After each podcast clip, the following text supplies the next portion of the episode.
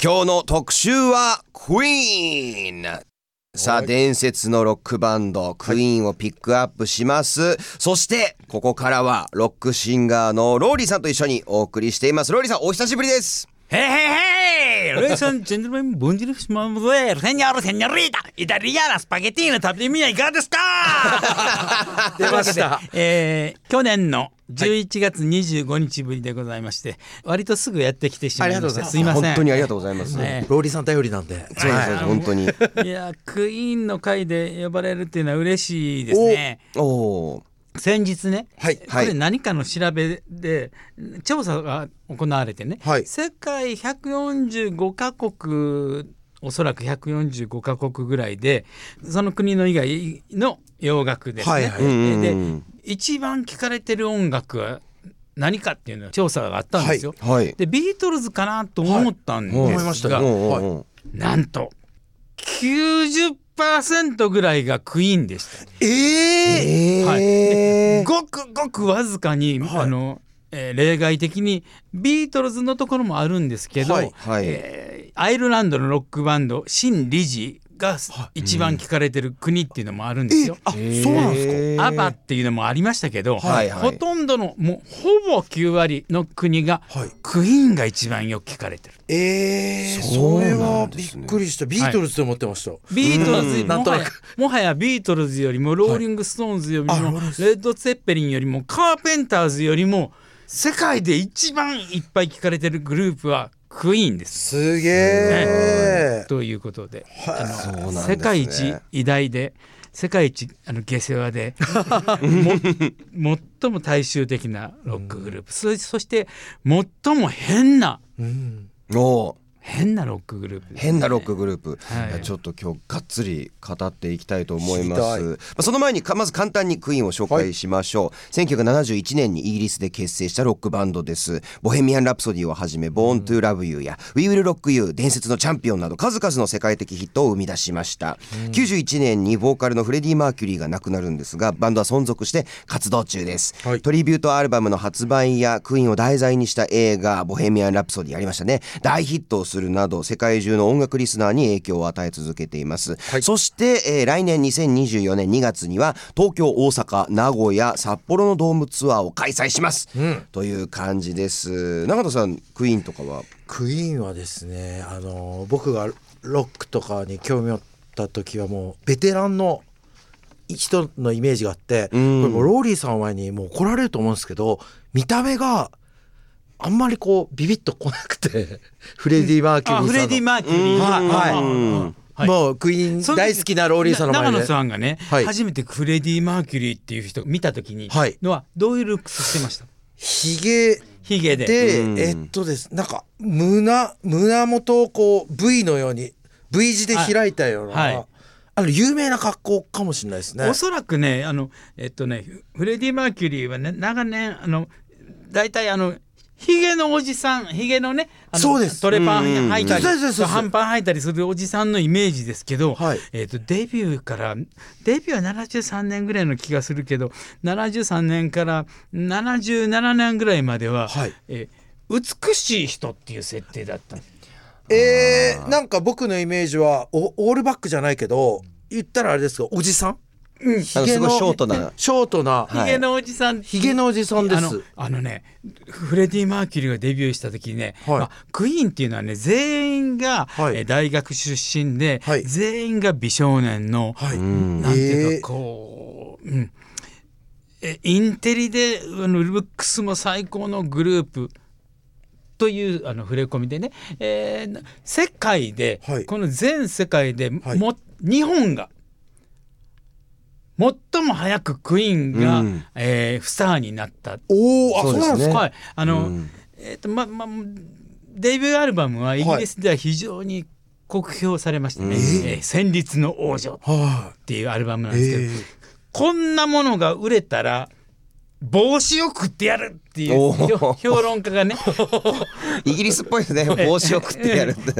あの当時ねあのデビッド・ボーイ T レックスはい。に代表されるグラムロックっていう、はグラムロックのムーブメントがはい。もう終わりかけてる時だったのでグラムロックの最終ランナーでションベンを置けみたいなバンドだ。こんなのが売れたらあの帽子を食ってやると手袋を食ってやるとかく靴を煮込んだやつ食ってやるっていう評論家が言ったぐらいに最低だった。これレッド・セッペリンのモノマネバンドだって言われたんですけどボロクソ言えます。ねすごいですね。すごいですね評論家。あ今ちょうどかかってるのがね、はい。デビュー曲の「Keep Yourself Alive」炎のロックンロール。あこれはわかる。あこれデビューなんですか？これデビュー曲。これね実はすごい変わってるんですよ。はい。ちょっと一瞬聞きましょう、はい、はい。パッパカパン馬乗ってるでしょこれ。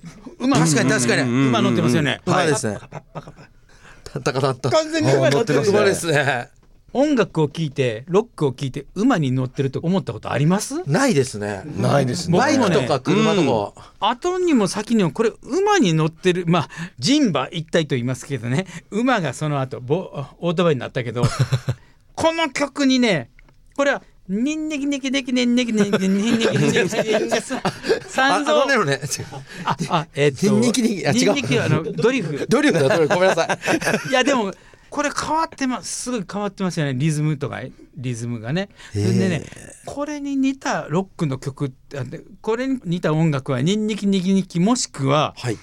大脱走。大脱走。スティーブ・マックイーンのはいあの最後、はい。バイクに乗ってあの逃げるシーンありますよあね。りますね。あれあのパッタン。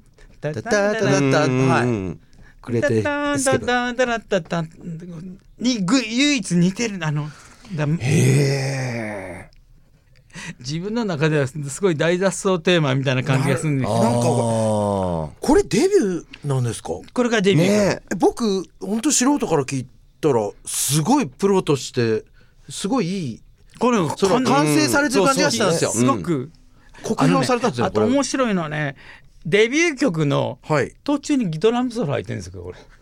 え？これドラああこれそうですね。これ本当珍しいですよね。はデビュー曲で。い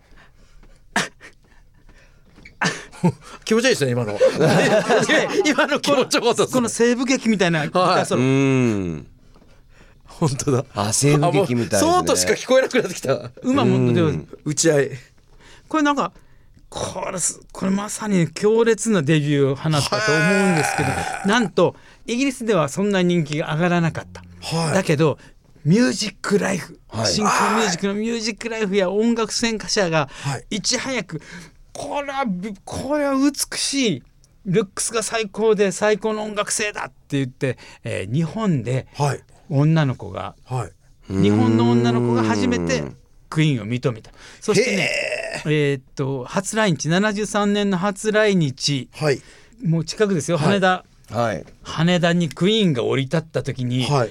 飛行場にはい3,000人の女子がええ。ぐわーっと、ま、待っててすげえ。熱狂した時にメンバーははい。いまだに言ってる自分がビートルズになったような気分だとななので、はい。クイーンはいつでも常にどんな時でも日本のファンにを大切にして5枚目のアルバム「華麗なるレース」ではなんと日本語でえ。え手を取り合ってあっていう、はい手を取り合って。あ全然はい。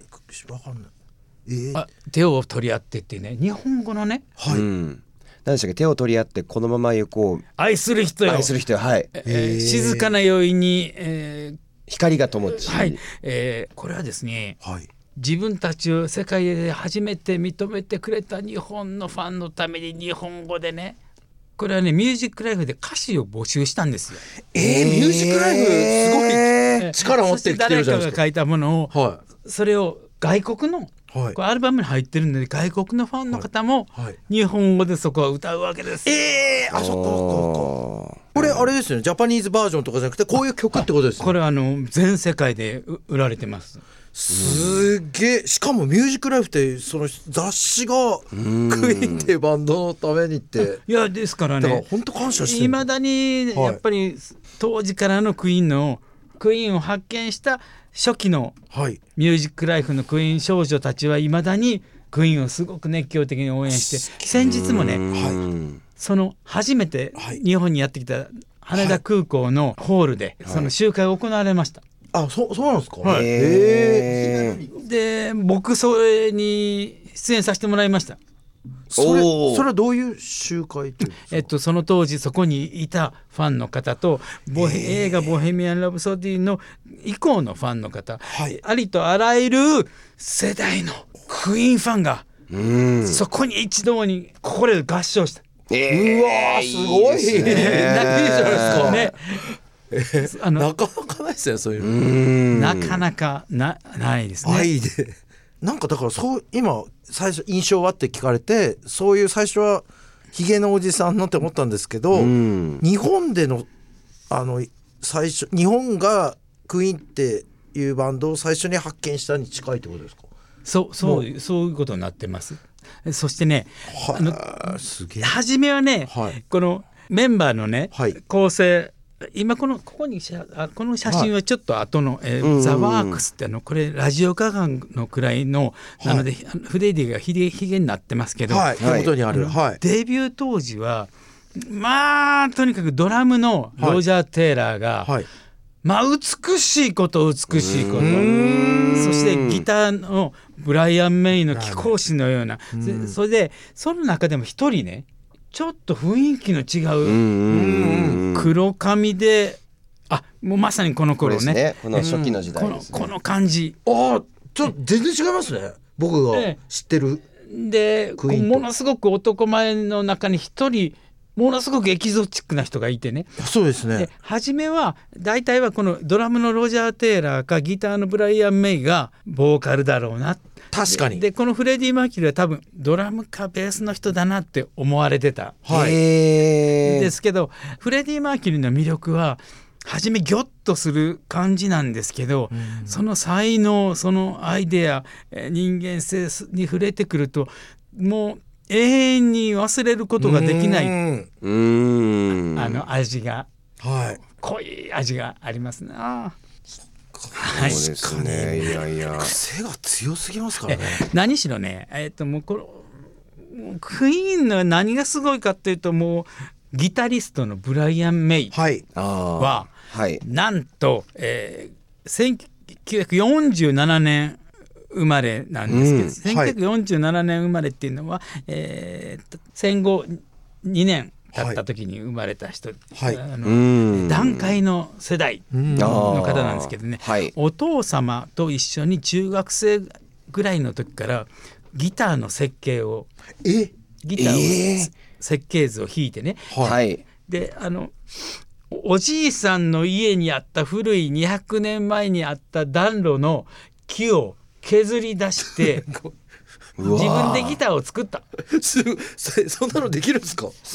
でね あのおじいさん怒られねえ。おじいさんは多分その時ね戦争で亡くなってたかもしれない暖炉だけだけ残ったんじゃないですか、はい。あのうん。爆撃の後。はい、うん。大丈夫？その暖炉手出して。で それね、あの普通だったらこので今だったらよ、はい。出来合いのネックやボディを買ってピックアップをつけて、そんなんない時代ですからね、はい完全にお手製なんですけどしかもその普通のギターのエレキギターの構造というものを知らないから、うん。独自の設計なんですよ。本当に。はい。それで、えっと、うんフレットボードにマークつけるでしょ、はいはい。ああいうのもね母さんの裁縫箱に入っていたボボタン。えー、かわいい。ボタンとか、はい。あとこのトレモロアームは網棒あアームも作ったんですよ自分で。も網棒すごい。そしてそれについてるこうバネははい。自転車のえ？ーガコンってやる、はい。あのあのバネはい。とかをつく使ってなんと、えー10年もかかってないけど5年ぐらいかかって何回も何回も試作品を重ねてそのレッドスペシャルってギターを今も使ってる。えー？えー、すげえ。びっくりした。しかもね。お怖い話みたいな話し方 そのしたけど今。しかもそのギターね はレッドスペシャルオールオールドレディと今だ今は言われてるんですが、はい。世界中でコピーモデル作られてるんですけど本人が作ったギターでしかもそのギターしか使わないえー、えー、えー、マジえそうなんですか？あのまあ正確に言うと違うギターも使ったことあるかもしれません知れがないけど、基本的にはブライアン・メイのギターサウンドはは全部そのギターじゃあ完全オリジナルというか自分で作ったギターで？自分で作ったギターでえーいまだに。あじゃあ僕そう音楽のそういうギターとかわかんないんですけどじゃあクイーンのその弾いてる写真だったりライブ映像はその、そのギターを使ってるんですか？絶対そのギターーを持ってます。そしてねえお父さんそのギターは独特のサウンドを出すんですよ。鼻が詰まったような。それはですよ素人が作ったわけじゃないですか。で、わか完全な素人が。はい。先生いいですか？聞いて、はい。はい。あのブライアン・メイは何かの音を模倣したギターを作ろうとしてたまたまオリジナルの音になったのか、ん。最初からレッドスペシャルっていう 自分の夢のギターはどっちなんでしょうね。すごく変わった音なんでね。はなんであんな音がするギターなんだろうかとこういろいろ謎があったけどね、はい。あのブライアン・メイはまずピックはね家にはい。お母さんが貯金をしていたこの瓶の中にはい。シックスペンスコインっていうのがいっぱい貯めてあった、はい。今で言うとこう日本で言うと1円玉みたいなもんですはい。で家にそれがたくさんあったから、はい。それで弾いてる。あー、えー。すごい。そして自分で作ったギターでそのピックの代わりにコインで弾くとすごく音が硬いんですよ。うん金属ですから、はその代わりそのギターについてるピックアップの、えーレイアウトで、うんその配置がすごく鼻が詰まったこもった音がするんですい。ね。へこもった音を硬い音がする金属のピックで弾いたものを一回トレブルブースターという音をさらに硬くするもの。に通した後にイギリスのボックスアンプっていうやつのさらにものすごくこもったチャンネルに入れるという、あの一回口から出したものを一回こねってもう一回お尻から入れたものをま鼻から出したものをもう一回アンプに入れるような すごいです。えー、そんなことを若くして。そしてすごいですねえっ、とギターオーケストレーションっていうのを発明したんですけどね。はい。えっ、と例えば、えーオーケストラでいうとチェロのパート、えーコントラバスのパートギターのパートあとピッコロだとかフルートだとかありとあらゆる楽器のパートをギターで表現する。すごいですね。あのねいやもう。なんでそんなんできんねえ。あそれはねもういろんな音楽を聴いてその楽器のあの特徴をすごい掴んでるんじゃないですか。うーん。その楽器の特徴例えばトランペットってどんな音がします？おププププわかんない。ププププ。ププって感じ。であのトランペットにこうやってあのミュートってつけて、はい。とか。そうなんです。ああのね。の一度じゃあそれ意識した上で、はい。あの一曲聴いてみましょうか。はい聞いてみますか。はい。それもそうそうごめんごめんなさい。いや全然全然。僕音音楽をね聞くとどこれどんなことを表してんのかなって風景想像しちゃうんですよね、僕は。はいそういういろいろ音楽を聴くとね、はい。い、ろんな風景浮かぶんですけど初めてこのね「うつろな日曜日」っていうのを聞いた時ねびっくりしたのはね、17世紀のフランスの貴婦人がポンパドールをかぶって小さい傘を持って小さなプードルを連れて、えー海岸で散歩してるのが見えた。は音ロックバンドで。ロックバンドでの音楽でそれそんなん聞いたことない。はなんかえっと白黒の古いこう無声映画を見てるような感じだった、うん。でしかもその曲の最後にはそのギターオーケストレーションで聞いたこともないようなギターソロがあります、短い曲なんで聞きましょう。あはい。えー、うつろな日曜日。いはい。こんな感じなんだ。これはね、えあの有名な、えーもう大ヒットアルバム「オペラ座の夜ーはい。の」え2曲目に入っているもんだったんですけどね。えーはい。えーローリーさん聞きたいんですけど、最初、ブライアン・メイが自分でギター作ったっていう時あ貧乏だからそうなんだと思ってで、じゃあバイトしてギター買えばいいのにとか最初思ってたんです、うん。しかし、あはい。お話聞いてると、オリジナルな音っていうことはこれ質問なんですけどブライアン・メイは最初からそういうこ目的だったんですか？お金がないからじゃなくて。えっとすっごいお金持ちってわけでもなかったかもしれませんが、はい。えうん。クイーンは全員あの高学高学歴なもんでねえーいわゆる不良のグループじゃないんですよ。うん。すごくあの特にギターのブライアン・メイは、えーお父さんは電気技師かなんかで、えーい本人はあの大学で天文学を専攻していまして、えーとうとう天文学の博士号を取ってえっとね去年えっと2021年ぐらいの大晦日に NASA, NASA の、はい。えー映像が流れる時に、はい。ブライアン・メイの新曲がそこでうわ っていうぐらいね。あの天文学者の一面もあある。はい。すっごいあの理系の人なんです。よ。あええ。そうなんですね。それで最初めっから。でねお父さんとふ2人で作り上げたそのギターお父さんが泣かせることを言うんですよ。世界中にはね何何百人何千人ものね素晴らしいギタープレイヤーがいる。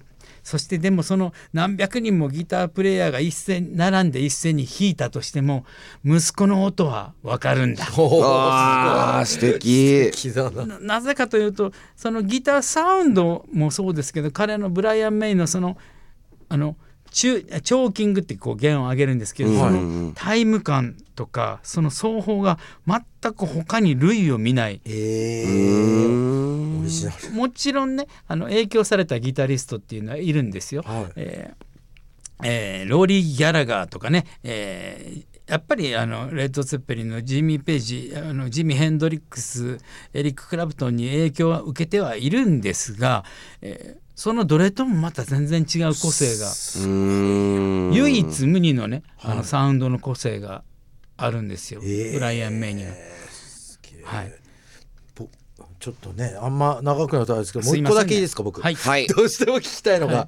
僕音楽やったことないですけど僕だったらですよ例えばレスポールとか、はい。なんとかとか憧れの人が、えー、と弾いてるギターが欲しいって思うと思うんですけど、うですよね。若くしてオリジナルギターを作って結構すごいなと思うなんていうのかな。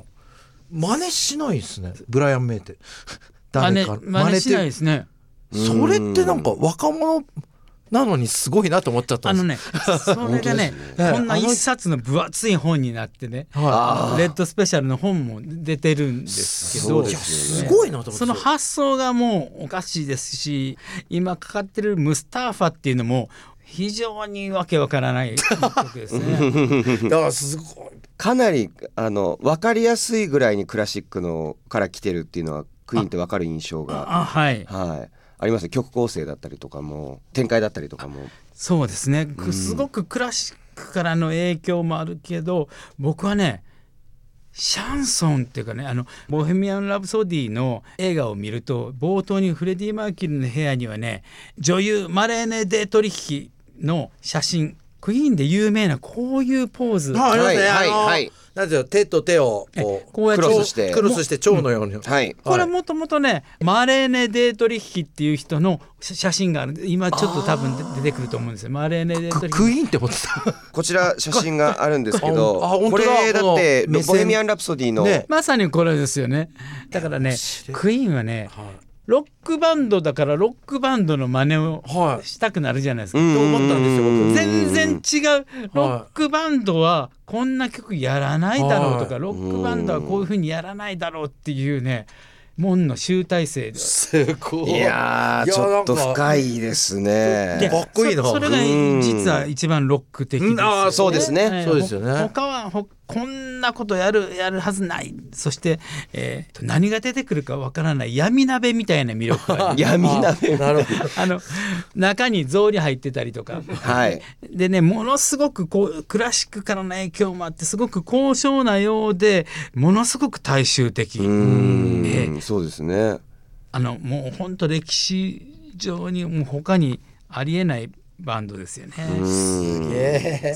ちなみにあのロリさん、はい。おすすめの曲で「オーガバトル」っていうのオーガバトルはい、っていうのはこれちょっとねこれセカンドアルバムのね、はい。えークイーン2の B 面。このクイーン2の B 面は全曲フレディ・マーキュリーの作曲なんですよ。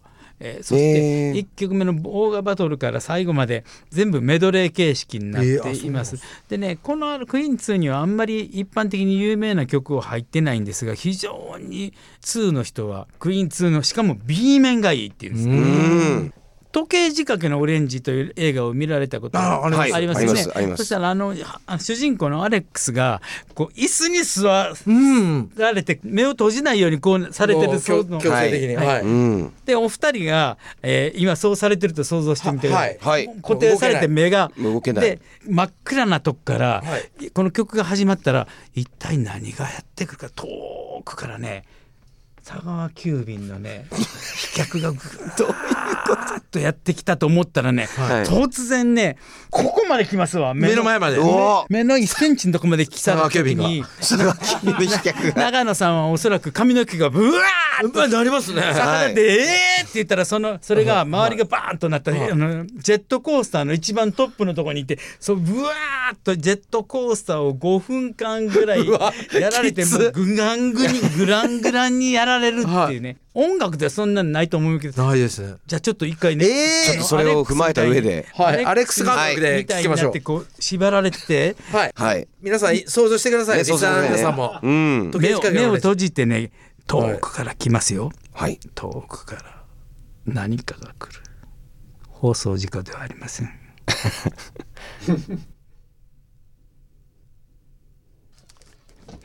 おおえー、これ壊れてないですよね。えこんななの？クイーンって。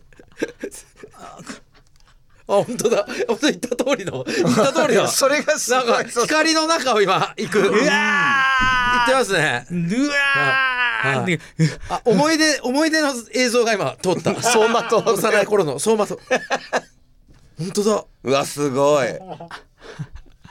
おお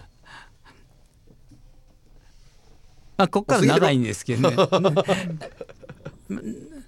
まあ一番すごいのは、まあ、曲の途中にもまあいっぱいあるんですけど、はい。このオーガバトル人食い鬼の戦い。そんなことなんですか？とんでもいないタイトルです。とんでも すごいないですよね内容ですね。すかはい。こんなかっこいい歌があんの？めちゃめちゃかっこいいですね。はハードロックなんですけどい。ね。ブルースっぽさがあ,、まあんまりない。そうですね。ブルースっぽさが全くないところがうん。確かに。全くないですね。こんな歌ないですよね。あじゃあオーガバトルもさることながらねこれが終わったらフェアリー・フェラーの神業っていうのがまた戦う また戦うんですけどこれがね78年ぐらいに山本リンダさんが「奇跡の歌」っていうのをね、はい。出したんですけど、その時に僕は山本リンダさんがね左からは魔女こっちからは少女それを一人二役でえー。交互に歌うっていう歌があって、まあ山本リンダさんはすごいと思ったんですけど山本リンダさんよりも前にクイーンがそれをやってた。すげえクイーン。山本リンダさんも相当すごいですけどね。ねえ。ちょい後ですよねそれは。山本リンダさんのあのわえっと山本リンダさんはその後うららうららはうらら。72年とかぐらい。奇跡の歌はもうちょっと後なんですけどクイーンの方が先にやってたと思うんですけどすごい。ね。これ面白いですねこの歌、うんいい歌ですね。忙しいもんこの歌。あのね BGM として聞けなくない聞けない聞けない。無理です無理です。これ嫌です歯医者とかで流れてたらもう。いや一拷番いい。問が始まると思いますよこれ。本当ですよね。あ続くんですね。オペラみたいになってるってことですね。そうなんですね。えーこれ聞かないと。これ聞やちょっとねもったいないですね。ねつなげてちゃんと。だからこのクイーン2の B 面は続けて聞かないとダメなんですうよ。ーん。あじゃあ一曲一曲は今ぶつ切りで聞いたりとかあるけど、そいつはその魅力がないですよね。アルバムで聞かないと、あ。あこれだ。これだ。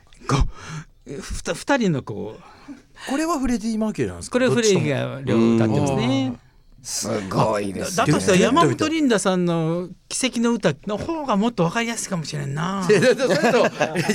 そういう特集になっちゃうんでそう特殊アーティストが。二つの声特集なんでクイーンなんでこれ。一人二役ボーカル。一人歌役ボーカル。それ一人二役ボーカルっていうのは他にロックでは聞かないですね。ないですね。デュエットはあるけど。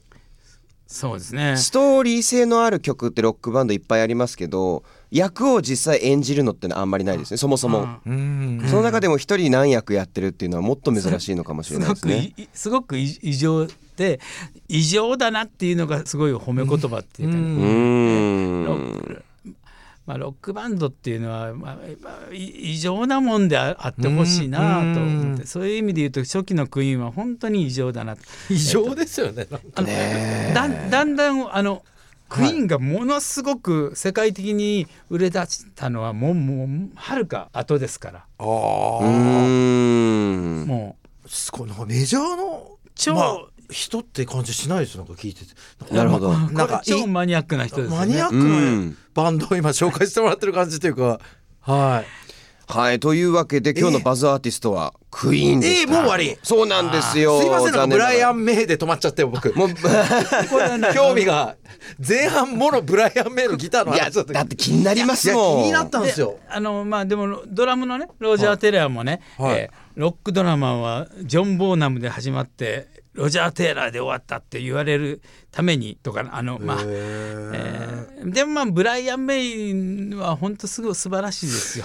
いや素晴らしいです。あまあフレフレディ・マーキュリー、まあ、が一番すごいっちゃまあいやいやもうこれこのね全員がね、うん。しかもね意外とこの一番地味なベースのジョン・ディーコンっていう人が、はい。実はバンドの後半ダダダンダンダン、はいはいはい。ダンダンダンダダンとかね、はいああありますねはいあの辺から急にジョン・ディーコンがものすごく目立ち出してジョン・ディーコンは電電気技師でね、えーあのブライアン・メイが、えー多重録音する時のアンプを作ったんですよ。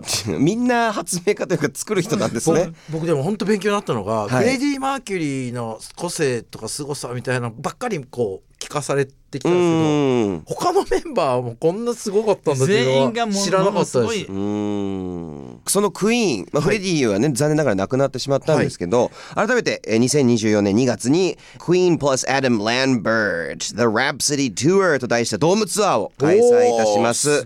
東京ドーム公演は2024年2月13日火曜と14日水曜日に行います。チケットなどの詳細各種音楽サイトをチェックしてください。さあこの後も、えーローリーさんにお話を伺っていきますがその前にちょっと一曲ローリーさん紹介していただいてもらっていいですか？あそうですか。はい。もう恥ずかしながらね、えー 私。恥ずかしながら。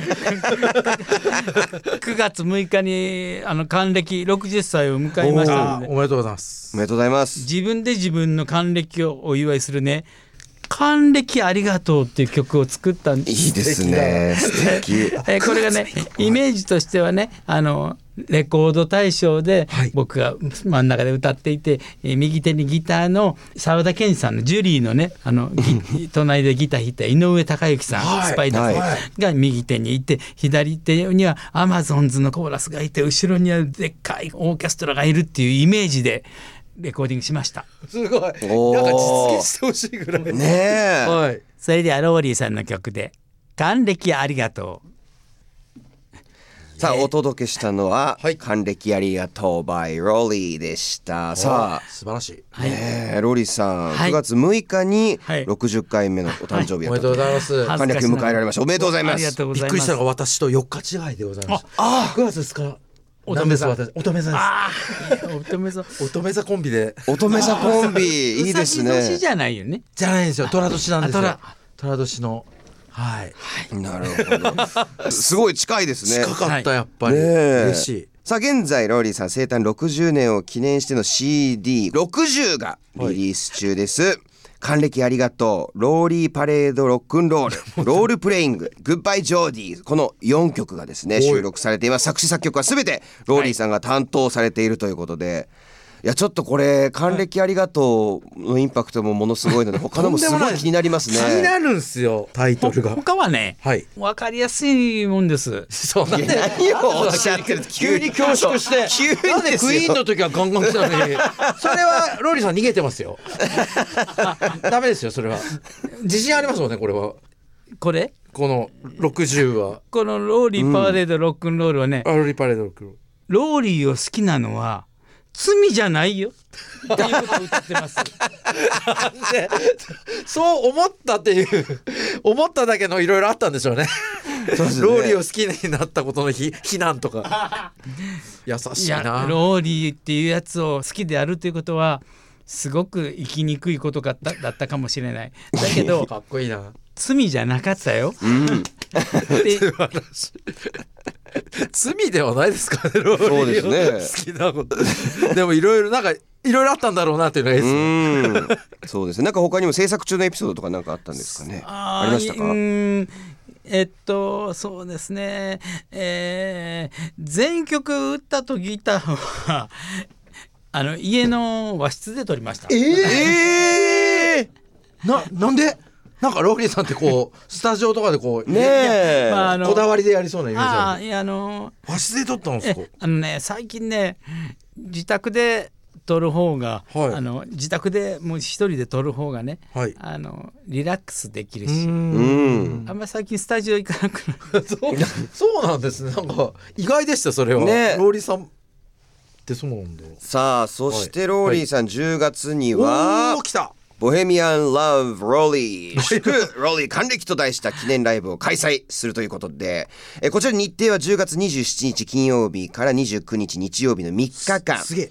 会場は横浜赤レンガ倉庫1号館3階ホールで行います。チケットの詳細などはローリーさんのオフィシャルサイトをチェックしてください、さあローリーさん、はい。還暦を迎えました、はい。今後のかご活躍どういうことをこうあの展望されてますか？目標とかは何か、ものすごくいっぱい公演がありすぎて何をもう本当にこの赤レンガ倉庫の前にもうすごくいっぱいいろんなのをやってる。ん。で、えーだから、えーもうだだけどね自分はやってやってやってやってやりまくって、えー自分が死ぬ直前にねあの走馬灯を見ると思うんですよ。さっきの。さっきの。はい。あの曲あの曲が流れてるあの状態になって。オーガバトルが。忙しい。忙しい最後です。ねすごいですね。走馬灯を見る見た時あああの時こうすればよかった。ああーあの時やってしまった。と思うけど、うん。最終的にああ面白い人生だったなと思うことが自分の目標ですね。素敵だ素敵ですね、うん。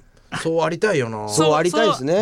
人間というものは、はいうん、最終的には自分をあの、うん、ほ褒めてあげた あげて、うん。えー次のステージに上がっていきたいですね。わなんかうん。しみる。染みますね。勝手に共感してます私も。なんか 長野を応援することは罪じゃないよって言いたいです。リスナーの皆さんに。でも、うんうんうんな それね長野さんね、はい通じるとこあると思うんですよ。僕すいません僕おおこがましいと思って何度か言おうと思ってたんですけど。通じるとこ、でね僕は僕ね長野さんのねあの芸風すごいす好きなんです。ありがとうございます。だけどそれを言うとえー、っていうやるんで。す よ。そうなんですよ。なるほどなるほど。でもねえー、って言われるぐらいの人の方はい。が面白い。あそれは僕も思います。はい。本当にやっぱりギョッとされる人が一番やっぱうん。はい。面白いんですよ表立つ人だからフレディ・マーキュリーもはい。ギョッとさせるじゃない、はい。うん。だけどその方が味がね噛めば噛むほど味が出てね。素素晴らしい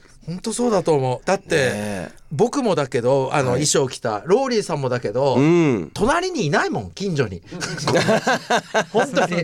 うわーって思うもん。いい意味でよこれ。そうですね。僕はそういう人が好きなんで、うん。あの芸能僕界とか。僕もそういうものが好きうです。ん。はい。隣にいないのがもう最高。隣にいないですね、うん。いやーもう本当に今日も楽しい時間をはい。楽しかった。なありがとうございました。さあこの時間はロックシンガーのローリーさんをお迎えしました。本当にありがとうございましたありがとうございました。